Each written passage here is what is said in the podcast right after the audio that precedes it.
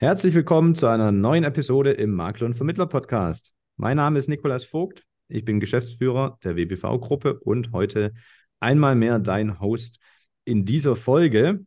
Und es gibt einen neuen Trend zu vermelden in der Versicherungsbranche. Dieser Trend heißt, man muss einmal den Kilimanjaro bestiegen haben. Tobias Bierl hat diesen Trend äh, letztes Jahr gesetzt und damit angefangen. Und jetzt dachte ich, dieses Jahr, ich bin der Nächste. Aber dann kam mir Thorsten Urbach rund eine Woche zuvor. Im August standen wir nur wenige Tage nacheinander auf dem Gipfel des höchsten freistehenden Berges der Welt und des höchsten Berges Afrikas. Der Gipfel ist 5895 Meter hoch oder wie die Afrikaner sagen würden, knapp 6000 Meter. Und äh, nachdem wir das voneinander mitbekommen haben, haben wir gesagt, lass uns mal darüber austauschen über unsere Erfahrungen. Und da wir beide eingefleischte Vertriebler sind, haben wir dann auch ziemlich schnell festgestellt, man kann da einiges von diesen Erfahrungen auch für die Arbeit und für den Vertrieb ableiten. Und hier schließt sich dann jetzt auch der Kreis. Was macht denn der Kilimanjaro im Makler- und Vermittler-Podcast? Denn darüber möchte ich mit Thorsten heute hier reden. Thorsten ist hier mit mir in dieser Folge und deshalb jetzt erstmal ein ganz herzliches Willkommen an dich hier im Makler- und Vermittler-Podcast, lieber Thorsten. Ja, moin, vielen Dank, dass ich dabei sein darf. Sehr gerne. Und äh, bevor wir über den Kilimanjaro sprechen, äh, möchte ich dich noch eines fragen. Du bist, dein Titel sagt aus, du bist Generalbevollmächtigter und Prokurist der Balois Vertriebsservice AG. Kannst du einmal beschreiben, was müssen wir uns unter dem Titel Generalbevollmächtigter vorstellen und wie hängt die Balois Vertriebsservice AG mit dem Gesamtkonzern zusammen? Was ist da eure Aufgabe? Ja, das mache ich natürlich äh, gerne. Ja, ich bin äh, in der Balois Vertriebsservice AG äh, tätig. Das ist äh, der Maklervertrieb Leben der Balois, historisch in einer äh, eigenen Gesellschaft organisiert, die wir aber gar nicht so nach außen äh, tragen. Von daher sprechen wir vereinfacht von dem Maklervertrieb Leben der Balois. Und äh, ja, ich leite den äh, Maklervertrieb äh, Leben. Das mache ich aber nicht äh, alleine, sondern mit dem Kollegen, dem Harald Klein und dem Sascha Basier als Vorstand. Und wir organisieren Vertriebsunterstützung, entwickeln die Produkte mit dabei. Und was uns ganz wichtig ist, immer im Dialog mit den Versicherungsmaklern und Versicherungsvermittlern, sodass wir dort äh, immer möglichst praxisorientiert Themen wie Produkte, Service und Vertriebsunterstützung entwickeln. Das ist vielleicht in aller Kürze unser und mein Tätigkeitsbereich. Das heißt, jeder, der eine Anbindung bei der Balois Leben hat, der hat, der arbeitet mit der Vertriebsservice AG zusammen. Korrekt. Und die Maklerbetreuer, du bist quasi der äh, Chef der Maklerbetreuer, ist das dann richtig? Das ist richtig, ja. Okay, dann habe ich das auch in meinen einfachen Worten einordnen können. ähm, so, dann springen wir doch mal ähm, zurück zum Kili, nachdem jeder dich jetzt in seiner äh, Welt unserer Branche einordnen kann. Äh, vielleicht von meiner Seite einleitend und auch zusammenfassend ähm, gesagt, der Kilimanjaro wer sich noch nicht damit beschäftigt hat, ein 6000, fast 6000 Meter hoher Berg klingt ja erstmal, äh, wenn man hier, wie wir, eher bei den Alpen beheimatet ist, nach äh, Gletscher und Eis. Ähm, der Kilimanjaro hat zwar noch einen Gletscher, man geht davon aus, in äh, 2030 ungefähr ist er dann vielleicht auch weg, äh, dank Klimaerwärmung. Aber es ist jetzt nicht zu vergleichen äh, mit den Alpen, wo man wahrscheinlich, wenn es dort die Höhe gäbe, mit äh, Eispickel und Seilschaft unterwegs wäre, sondern äh, man kann den Kilimanjaro auch ohne Kletterkünste äh, bezwingen, aber man braucht schon eine gewisse körperliche Grundfitness. Aber ich denke, jeder, vielleicht einfach gesagt, der auch in den Alpen einen Trail laufen kann, der kann rein von der Technik her auch den Kilimanjaro ähm, ja besteigen. Deshalb versuchen das auch 35.000 Menschen jedes Jahr. Die Hälfte davon schafft es allerdings auch nur, weil was man nicht unterschätzen darf, ist eben die Höhe und was damit einhergeht, die ja, Sauerstoffknappheit. Es gibt auch im Vergleich zu anderen Gipfeln relativ viele Todesopfer. Das hängt wahrscheinlich damit zusammen, dass auch viele unerfahrene Menschen da hochgehen, aber vor allen Dingen sind unter diesen Todesopfern sehr viele sehr topfitte äh, Menschen, äh, was damit zusammenhängt, dass sie sich halt Körper denken, ich bin ja körperlich fit und nicht auf die Höhe achten und dann zu schnell hochgehen. Und deshalb haben wir beide auch äh, eine Route gewählt, die über acht Tage geht. Zumindest von meiner Seite. Ich glaube bei dir auch, die Le Moscho-Route. Und ähm, damit haben wir eine ausreichende Akklimatisierung gehabt, um hier die Probleme äh, zu umgehen. Trotzdem kommt da natürlich mit dieser langen Dauer der Besteigung andere Herausforderungen, weil man eben sieben Tage in einem kleinen Zelt ist, in nachts doch eisiger Kälte und tagsüber ist es auch nicht so warm, wie man das in Afrika erwarten würde. Man hat überall Staub, man hat keine richtige Toilette, man hat keine Dusche, ähm, man hat diesen wenigen Sauerstoff und das alles zusammen bringt dann doch eine nicht zu unterschätzende psychische Belastung mit sich. Ähm, das war zumindest meine Erfahrung, wo eigentlich die Herausforderungen bei diesem Berg liegen. Ähm, Thorsten, hast du das auch so empfunden oder wie waren da deine Erfahrungen? Also erstmal muss ich sagen, Nico, äh, spannende Fakten, die du vor, vorweg äh, genannt hast, das war mir alles gar nicht so, so klar, dass die, dass die sag mal, Zielquote äh, oder die Gipfelquote 50 Prozent beträgt. Ähm, spannend, ja. Ähm, ja, zu, zu, deiner, zu deiner Frage ich habe das so zweigeteilt empfunden. Erstmal war es äh, für mich ein absolutes Lebenshighlight und ich bin da sehr, sehr dankbar, äh, das äh, erleben und, und vor allen Dingen unterm Strich auch erreichen äh, zu, zu dürfen, auf die von dir erwähnten 5.900 äh, Meter ungefähr zu, zu kommen. Und äh, zweigeteilt deshalb, wo ich sage, so die, die, die ähm, Aufstiegszeit über die sechseinhalb Tage ähm, und auch der, der Gipfeltag selber, der Aufstieg, muss ich sagen, lief wirklich 1A. Also ich war selber sehr positiv überrascht, habe mir innerlich immer gesagt, hm, ähm, kommt da nichts mehr, ähm, so Höhenkrankheit, ähm, hatte ich überhaupt gar kein äh, Problem. Für mich war die, die größte Herausforderung dann tatsächlich der, der Abstieg. Äh, innerhalb von anderthalb Tagen ähm, 4000 Höhenmeter zu machen und so einen Temperaturunterschied von knapp minus 15 auf plus 25 Grad äh, hinter einzubringen und äh, dann nach diesem vermeintlichen Glücksgefühl äh, einen tollen Blick äh, auf dem Gipfel zu haben, dann nochmal wirklich so die ganze Kraft zusammenzureißen und äh, sich dann zu konzentrieren, wieder runterzugehen. Und das ist ja kein entspannter äh, Waldpfad, den man runtergeht, sondern mhm. durch ein tiefes Kiesbett, äh, durch, durch so einen Steinhang äh, durch. Das war schon wirklich ähm, eine Grenzerfahrung, muss ich sagen. Vor allen Dingen, weil man ja auch an dem Tag so viele Stunden unterwegs ist. Ne? Du bist auch um 12 Uhr nachts los, dann bist du morgens um 6 nach sechs Stunden Aufstieg auf dem Gipfel und dann geht es nochmal drei Stunden wieder über das Kiesbett nach unten, dann bist du erstmal da, wo du losgelaufen bist. Das ist ja immer noch auf 4700 Metern. Und dann äh, geht es noch weiter runter. Ich glaube, an diesem Gipfeltag waren wir auch elf Stunden oder so auf den Beinen in der Höhe. Das ist schon anspruchsvoll. Und dann am nächsten Tag nochmal ganz runter auf 1800 Höhenmeter. Also war von der körperlichen Belastung her, fand ich auch der anstrengendste Tag weil äh, das wirklich ordentliche Stufen da über den Fels nach unten ging. Während das Hochgehen körperlich, wie gesagt, eigentlich gar nicht so herausfordernd war, man Schritt für Schritt vorwärts geht, ähm, aber nicht diese Kletterei hatte wie dann den Berg runter, wo es eben direkt dann nach unten ging. Ja, wir, wir waren tatsächlich, äh, also wir haben hoch, haben wir an dem Gipfeltag äh, tatsächlich achteinhalb Stunden äh, gebraucht und äh, dann wieder runter waren wir auch knapp sechs. Also wir waren fast 15 äh, Stunden äh, un, un, unterwegs und das ohne Schlaf. Ähm, das ist schon eine mega Herausforderung und du hast ja vorhin gesagt, Grundfitness und äh, gute, gute Vorbereitung. Also ohne die und vor allen Dingen auch ohne, ohne ein gutes und professionelles Begleitteam schafft man das, glaube ich, nicht hoch. Mhm.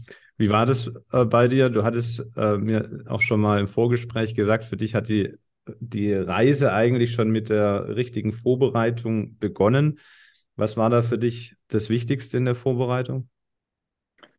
Also ich habe ja quasi ähm, bei Null angefangen. Also ich bin ja nicht der typische äh, Wanderer, sondern als ich bin äh, durch ein Buch äh, von meinem äh, Sohn, was er mir mal zu Weihnachten geschenkt hat, auf diese äh, Idee, den Kilimanjaro zu besteigen, gekommen und hatte keine Ausrüstung. So, und von daher äh, bin ich da äh, in, sag ich mal, Expertenläden, professionelle Outdoor-Geschäfte äh, gegangen und habe mich dort äh, beraten lassen, sei es das wichtige Schuhwerk, Rucksack, äh, Kopfbedeckung etc. Also wirklich alles, ja. Mhm. Und muss da äh, sagen, da bin ich auch wiederum sehr dankbar, im Nachgang sagen zu können, die Qualität A der Beratung und des Equipment hat sich dann auch äh, definitiv äh, ausgezahlt und natürlich auch die, die Wahl des, des Reiseunternehmens, äh, dass ich da auch wiederum sagen kann, Mensch, also das war wirklich sehr, sehr professionell organisiert und auch vor Ort äh, durchgeführt.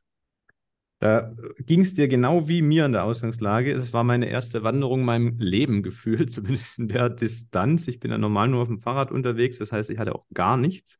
Keine Wanderschuhe, keine Wanderhose, keine Kopfbedeckung, musste alles mir besorgen.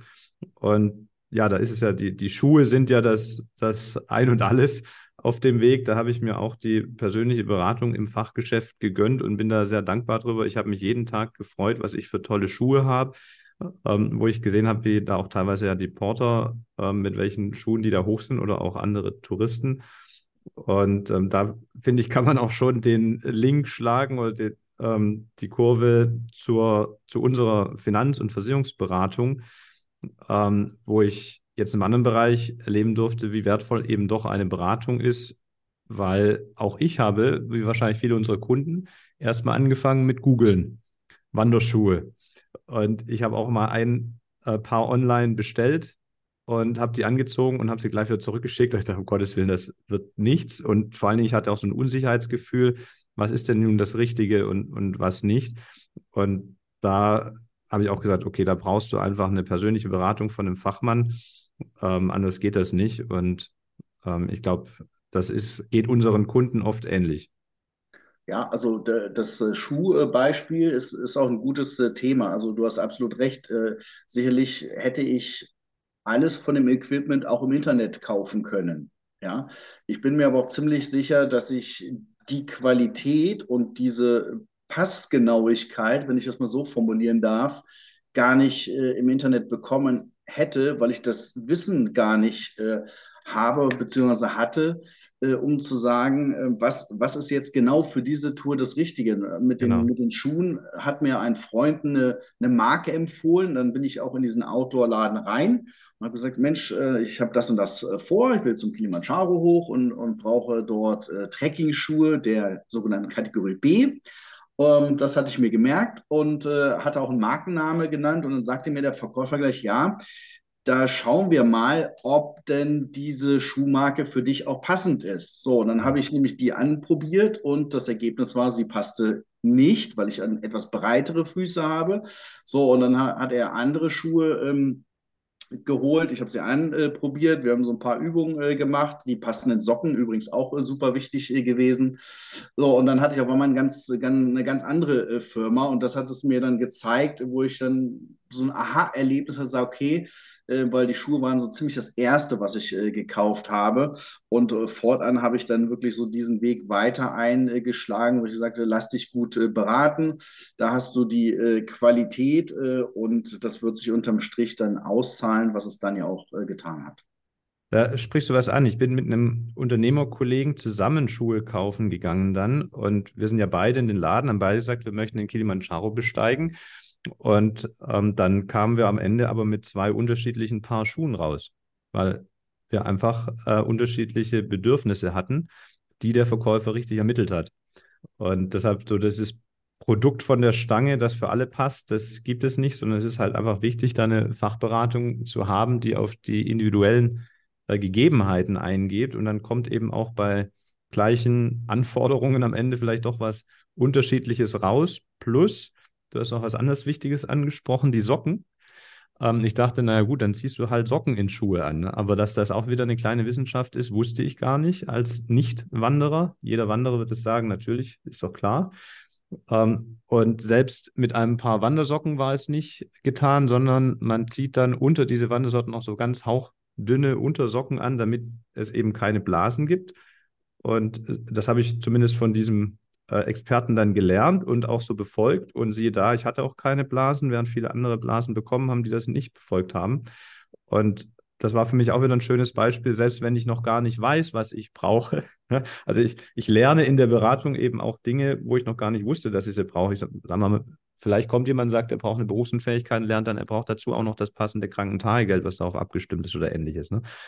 Und ähm, deshalb war das auch wieder so ein schönes Praxisbeispiel für gute Beratung.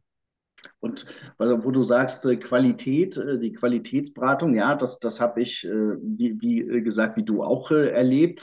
Ein zweiter Aspekt, der mir wirklich auch aufgefallen ist, die, die Mitarbeiterinnen und, und Mitarbeiter in diesen zwei, es waren überwiegend zwei Outdoor-Geschäften, wo ich in, in Hannover war, die waren auch total begeistert ja, begeistert von, von ihrer, ihrer Materie und äh, da muss ich äh, zum Beispiel sagen, am, am, Beispiel meiner, meiner Kopfbedeckung, jetzt bin ich nicht so der Hutträger, ja, mhm. und, und, hatte dann einen Hut äh, auf, wo dann so, so, ein Bändchen unter dem Hals äh, lang lief, damit der, der Hut nicht äh, runter, runterfällt, vermeintlich. Dann kam der, äh, der Verkäufer an von, von hinten und sagte, Mensch, was, was, was willst du denn machen? Ich habe dann gesagt, ja, ich will zum Kilimanjaro, brauche eine Kopfbedeckung, ja, und dann hat er so von hinten, ähm, das war ein Hut mit, mit so einem Über Überstand, hat dann von hinten unter den Hut äh, gehauen und der Hut äh, flog weg. So. Und dann hat er zu mir gesagt, ja, das passiert jetzt, wenn der Wind von hinten äh, kommt. So, äh, da nützt dir ein Hut mit einem Bändchen unter dem Hals mal gar nichts. Und dann mhm. hat er mhm. mir einen anderen Hut äh, gezeigt, äh, wo dann nicht nur ein Bändchen, sondern zwei Bändchen, nämlich eins unter dem Hals und eins hinter dem äh, Kopf, sodass dann auch bei Rückenwind der Hut nicht wegfliegt. Und diese Situation hatte ich dann tatsächlich äh, äh, auf dem Weg, da waren wir ungefähr auf 4000 Meter Höhe un unterwegs, da hatten wir auf einmal kräftigen Rückenwind und da musste ich dann tatsächlich an die äh, Beratung äh, denken und an dieses Beispiel denken, wie sinnvoll es war, genau diesen Hut jetzt äh, zu nehmen. Also, und er hat das mit so einer Begeisterung und, und mit so einer fachlichen äh, und qualitativen Kompetenz rübergebracht, wo ich echt gesagt habe, wow, also also das hat mich total begeistert und ich glaube, das ist auch ähm, ein, ein Thema, was wir auch in unserer Branche, äh, auf unsere Branche übertragen äh, können, weil nämlich auch mit einer gewissen Begeisterung äh, die, die Themen rüberbringt, äh, beispielsweise mhm. eben auch mit, mit Bildern, dass, dass sich das auch einfach äh, überträgt. Mhm. Da ist viel dran, ja. Da fällt mir geradezu ein, ähm, unser Guide, der war auch richtig begeistert immer von seiner Sache. Aber eins hatte uns immer eingebläut. Ähm, ihr müsst auch immer eure Regenjacke und Regenhose mit in unser Daypack nehmen. Wir durften ja nicht viel selber tragen. Wir hatten nur so einen kleinen Tagesrucksack, hat man ja. Den Rest tragen die Porter. Ähm, und, aber die mussten immer dabei sein. Das ist doch strahlend blauer Himmel. Braucht die doch nicht. Ähm, aber äh, darauf hat er immer bestanden. Wir hatten sie auch immer dabei. Wir hatten tatsächlich trotzdem Glück und hatten nie Regen oder ähnliches, wo wir dann die, äh, das Equipment gebraucht hätten. Aber es war dann doch ein ganz beruhigendes Gefühl, es dabei zu haben ähm, und zu wissen, wenn was wäre, man wäre richtig ausgerüstet. Und so im Nachgang haben wir auch gedacht, ja, man kennt ja so Kunden, die, die wollen irgendetwas, sagen wir mal, ne, eine Altersvorsorge aufbauen und denken, ah, da mache ich doch einen ETF-Vorsparplan fertig. Ganz schön nackig, einfach, geradlinig keine unnötigen Kosten. Und dann kann es aber in den 40 Jahren halt doch passieren, dass irgendwas anderes kommt, dass der Sturm dann doch kommt. Und dann ist halt blöd, wenn ich äh, keine Zusatzoptionen habe. Meinetwegen, es kommt der Sturm des Finanzamtes und ich habe äh, eben keine steuerschützende Hülle außenrum. Ähm, da lässt sich jetzt viele Bilder draus ableiten. Aber ähm, auch da wieder die Information vorab zu bekommen vom Fachmann, was braucht es denn an, an zusätzlichem Equipment, wo man nicht sofort dran denkt, was man vielleicht auch niemals braucht, was aber dann doch gut ist, wenn man es braucht, wenn man es dabei hat, an Optionen, an Flexibilitäten bezogen auf Produkte. Ich, ich denke mal, da, da, sprichst du was, äh, was, was ganz Wichtiges an, auch so wieder die, die, die Brücke vom Kilimanjaro in, in unsere, in dem Fall jetzt Altersvorsorge-Welt. Hm, es war ja auch äh, so, wie, wie du ja auch äh, erlebt hast, man, man geht ja nicht von jetzt auf gleich auf den Gipfel, sondern da gibt es ja ein paar Zwischenetappen. Also die ja. Zwischenetappen hießen ja Camps. Ja, man ja. hat dann Camps, du hast es vorhin erwähnt, äh, wo man dann im Zelt äh, geschlafen hat. Und, äh, und äh, uns, unser Guide hat dann auch jeden Abend, äh, also ich hatte auch das große Glück, in einer äh, tollen Gruppe zu sein, bestehend aus zehn wirklich tollen Menschen. Und wir haben dann abends immer zusammen in dem Essenszelt gegessen. Und äh, dann wurde äh, von dem Guide bzw. von dem Assistant Guide immer, immer gefragt, äh, jeder Einzelne, wie es einem äh, geht, äh, ob man Kopfschmerzen äh, hat, ob einem schwindelig ist und die dritte Frage, ob man Hunger hat. So, mhm. dazu wurde, wurde dann ja so mal der, der Sauerstoffgehalt des Blutes und der Puls gemessen, das wurde alles notiert. So, und wo ja dann auch immer noch mal die, die Möglichkeit besteht, was du auf das Wetter bezogen hast, zu sagen, Mensch, ähm, wie, wie sieht denn äh, dein, dein aktueller Zustand äh, aus? Ne? Bist, bist du fit oder, oder muss man da vielleicht auch nochmal nachjustieren? Muss man vielleicht eine Kopfschmerztablette irgendwie äh, nehmen? Äh, will damit eben auch sagen, dass es einfach wichtig ist, so, so zwischendurch äh, einfach auch nochmal A, sich selber zu checken, so und mhm. sich auch selber checken äh, zu lassen. Und, und da sind wir auch wieder bei dem äh, Thema. Klar, man kann auch alles äh, äh, alleine machen, aber es ist einfach auch mal wichtig, gut zu wissen, äh, wenn es eben Experten gibt, die einem Tipps äh, geben können, wo man unter Umständen einfach auch nochmal neu justiert umpacken kann. Ja, sein das, also umpacken im Sinne jetzt der, der, der Tour. mir, mir ging das auch so vor, vor der Gipfel, vor dem Gipfeltag äh, was mache ich jetzt mit dem Rucksack? Äh, mache ich den äh, möglichst leicht? Dann habe ich wenig Gewichte zu tragen. Oder aber packe ich den möglichst voll, um äh, für Eventualitäten äh, gerüstet zu sein. Ich hatte erst, und das habe ich in meinem kleinen Tagebuch auch notiert, mich für die äh, Variante entschieden, ihn möglichst leicht zu machen, habe dann aber vor dem Aufstieg dann doch nochmal umdisponiert und habe gesagt, ja, packst nochmal eine extra Jacke ein und ich habe auch nochmal zwei ähm, Thermoskannen äh, eingepackt, die eigentlich auch nicht eingeplant war. Und das hat in dem Moment auch geholfen, weil mir so auf ungefähr 5000 Metern die Zuleitung zu meiner Wasserblase eingefroren war. Und dann half eben so eine so eine Thermoskanne mit heißem Wasser äh, zumindest eine gewisse Zeit äh, dann einen äh, Zeitraum zu überbrücken, wo etwas anderes nicht möglich war. Ich glaube, das ist auch eine wichtige Erkenntnis, die wir so übertragen äh, können, dass man eben jetzt so eine Police nicht abschließt, dann äh, passiert für 40 Jahre nichts. Doch, da passiert sehr viel dazwischen. Und das ist einfach gut, auch dort auf Experten zurückgreifen zu können. Mhm. Das kommt mir das Stichwort Jahresgespräch in den Kopf. Ne? Wenn ich mit dem Kunden dann wieder regelmäßig draufkomme, ob jetzt in einem oder in zwei Jahren Abständen, ähm, um dann eben wieder nachzujustieren. Bei uns war der Ablauf genau der gleiche, auch mit der äh, Sauerstoffsättigungsmessung. Und was machst du denn jetzt mit dem Ergebnis? Du kannst sagen, ah, ich kaufe mir selber so ein Gerät und gehe dann alleine auf den Berg und messe das und so, jetzt steht da 92 Prozent. Ist das jetzt gut oder schlecht? Und da brauche ich ja wieder den Experten, der das dann bewerten kann und in dem Gesamtzusammenhang meiner sonstigen Fitness dann mir einen Ratschlag geben kann, wie ich mich denn jetzt verhalten soll. Und ich denke, so ist das auch bei den Kunden. Die können sagen, ja, dann, dann wechsle ich halt den Fonds, aber welchen Fonds denn jetzt und warum und wie mache ich das? Und wie sind vielleicht auch bisherige Ergebnisse zu interpretieren ähm, im Zusammenhang mit der Gesamtwirtschaft, was auch immer. Das hat der Kunde vielleicht eben gar nicht so in, im Blick. Und äh, das dürfen wir durchaus auch herausstellen in der Beratung, damit der Kunde den Mehrwert erkennt, äh, dass es für ihn Vorteil bringt, wenn er eben den Experten an der Seite hat und den auch wieder regelmäßig trifft. Und bei dem Thema Etappe zu Etappe, so ging es mir tatsächlich auch dann psychisch, dass ich ähm, nicht immer nur den, den Gipfel dann vor mir gesehen habe und gedacht habe, oh, nur noch fünf Tage, weil das war irgendwie zu weit weg und zu anstrengend, sondern dann wirklich nur noch von Camp zu Camp gedacht habe, weil äh, ich hatte nicht das Glück wie du, dass es bis zum Gipfel ähm, quasi ein entspannter Spaziergang war vom körperlichen her, sondern also ab 4000 Meter hatte ich dann doch äh, Dauerkopfweh und es, es wurde anstrengend.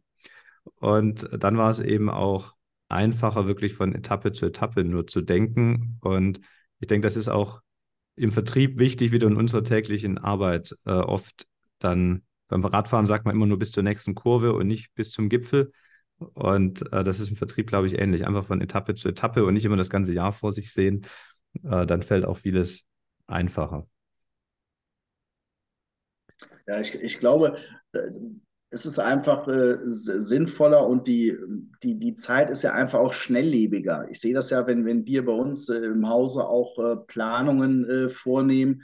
Du hast sicherlich früher viel langfristiger äh, geplant. Ne, nehmen wir mal Beispiel jetzt eine, äh, eine Marketingplanung. so, du überlegst jetzt ja, aber was kann man jetzt so über das Jahr vielleicht bei Social Media planen? Was kann man für Posts ausspielen? Das kann alles nach, nach zwei Tagen theoretisch wieder hinfällig werden, wenn auf einmal, ähm, keine Ahnung, von, von Gesetzgebern andere Themen letztendlich äh, kommen oder wir, ähm, sag ich mal, Einflüsse haben, wie beispielsweise äh, Corona, wo man ja rückblickend auch sagen kann, da hat sich auch einiges äh, durch, durch verändert.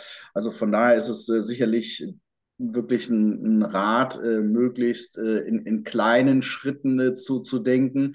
Ähm, zu klein dürfen sie vielleicht auch nicht äh, sein, aber manchmal, so wie du das äh, für den Aufstieg ja auch gesagt hast, das ging mir ja auch so, so achteinhalb Stunden, wirklich so, so Schritt für Schritt und äh, davon sechs Stunden im Dunkeln äh, mit, mit äh, seiner Stirnlampe nur auf dem Boden äh, zu, zu gucken, dass man dann vorankommt. Ähm, das ist sicherlich auch eine Herausforderung, aber auch da äh, gilt es so im, im Vorfeld, sich äh, Gedanken äh, zu machen, wenn, wenn man jetzt in so ein mentales Loch äh, fällt, äh, wie, wie geht man da um? An was kann man in dem Moment denken? Ne? Dass, man, dass man sich selber irgendwo Bilder ausmalt, die ein ähm, zumindest eine gewisse Zeit überbrücken, äh, wo man dann sagen kann, Mensch, äh, man hat ja das große äh, Ziel beziehungsweise den Wunsch, ähm, auf den Gipfel zu kommen. Wobei ich dann schon an der Stelle äh, bin zu sagen, ja, ähm, Wunsch bzw. Traum, äh, zwischen Traum und Ziel äh, gibt es schon Unterschiede. Das war so mein Learning in der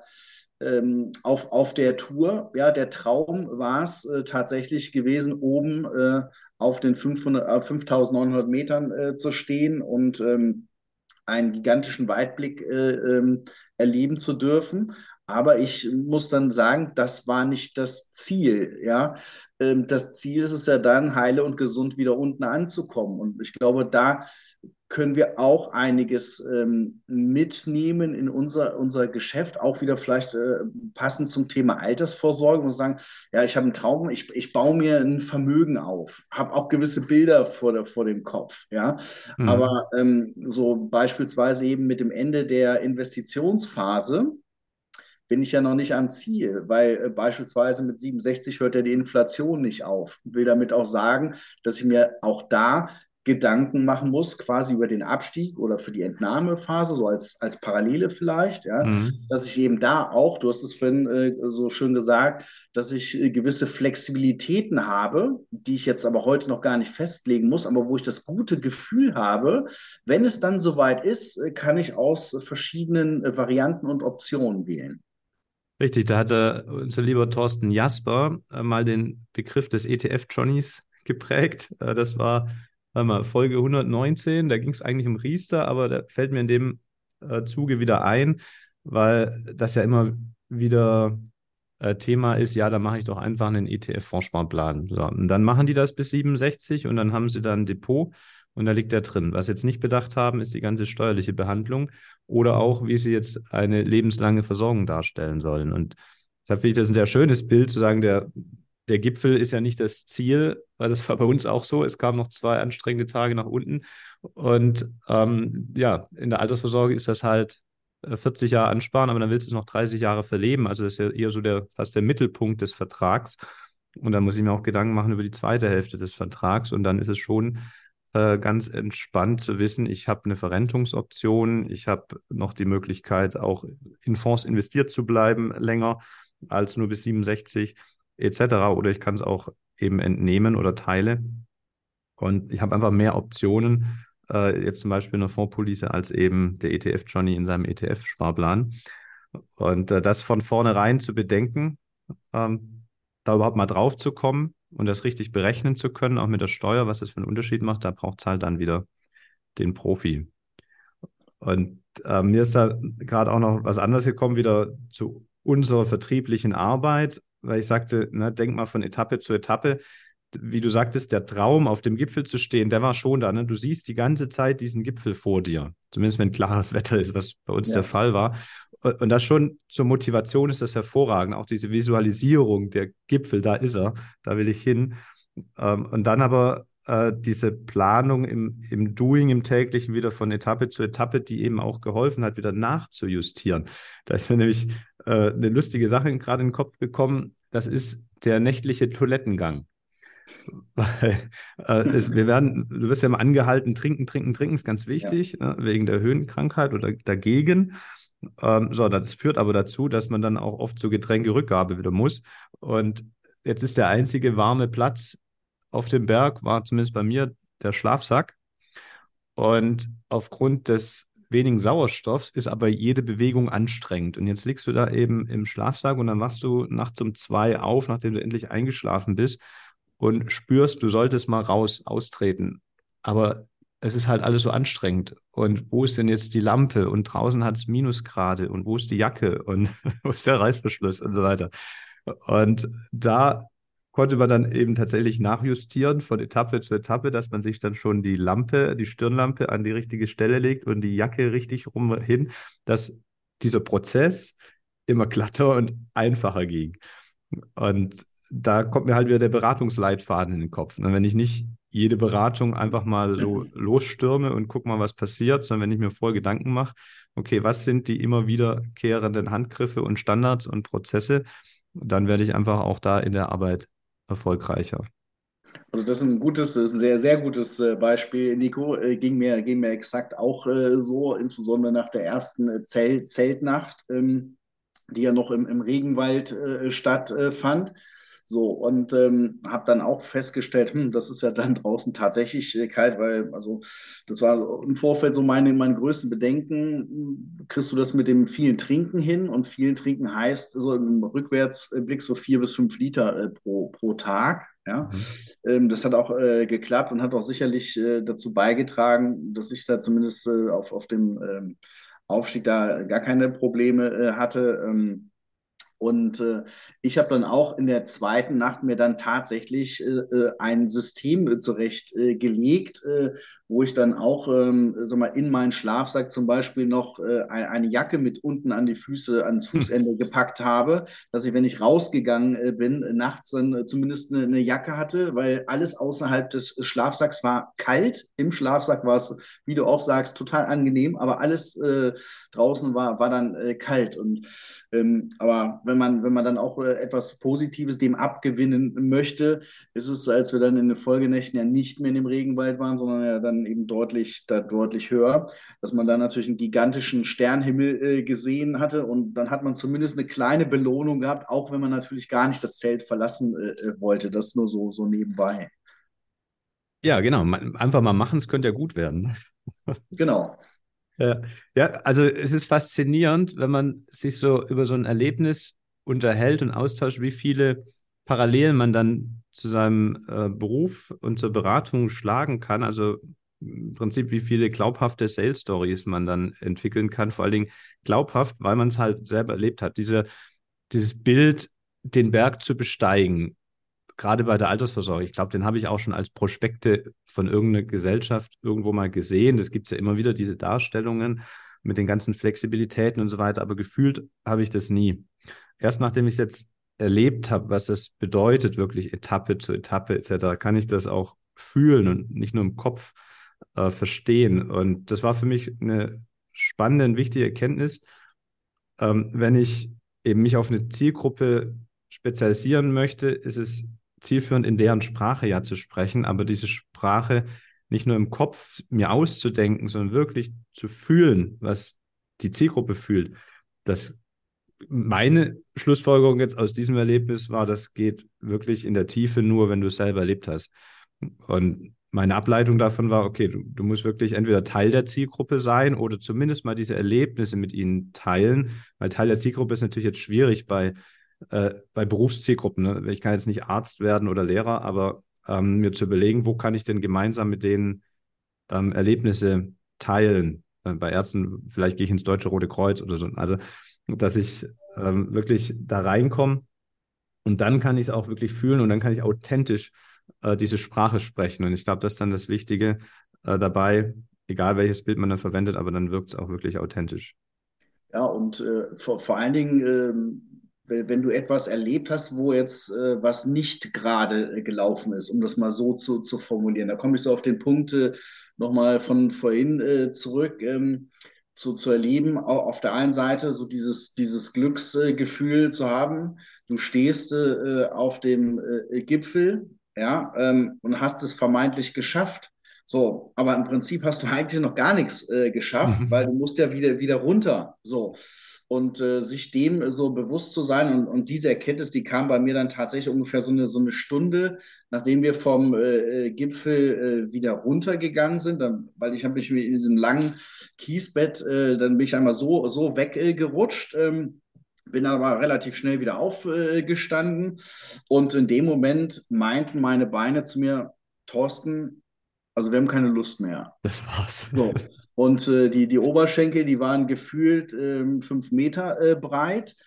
Und naja, es gab ja aber keine Alternative. Da, da steht ja nicht ein Bus, wo man sagen kann, ja, ich fahre jetzt mit dem Bus äh, runter, sondern da sind noch so fünf Stunden Abstieg, anstrengender Abstieg äh, vor einem. Und, und sich da wirklich zusammenzureißen, wieder, wieder neu zu, zu justieren, das hat nachher geklappt, war aber eine Wahnsinnsanstrengung äh, gewesen. Ja?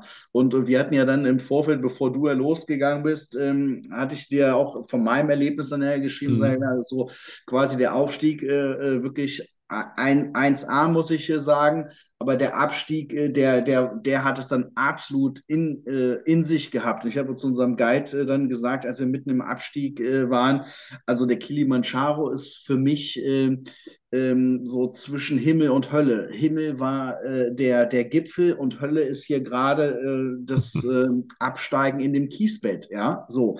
Und ich bin davon feste überzeugt, ähm, hätte ich äh, im, im Vorfeld mir da mehr Gedanken über den, den Abstieg gemacht, dass es halt im Nachhinein denkt man sich logisch, na klar muss das anstrengend sein, äh, äh, anderthalb Tage diese, diese Distanz hinter sich äh, zu, zu, zu bringen.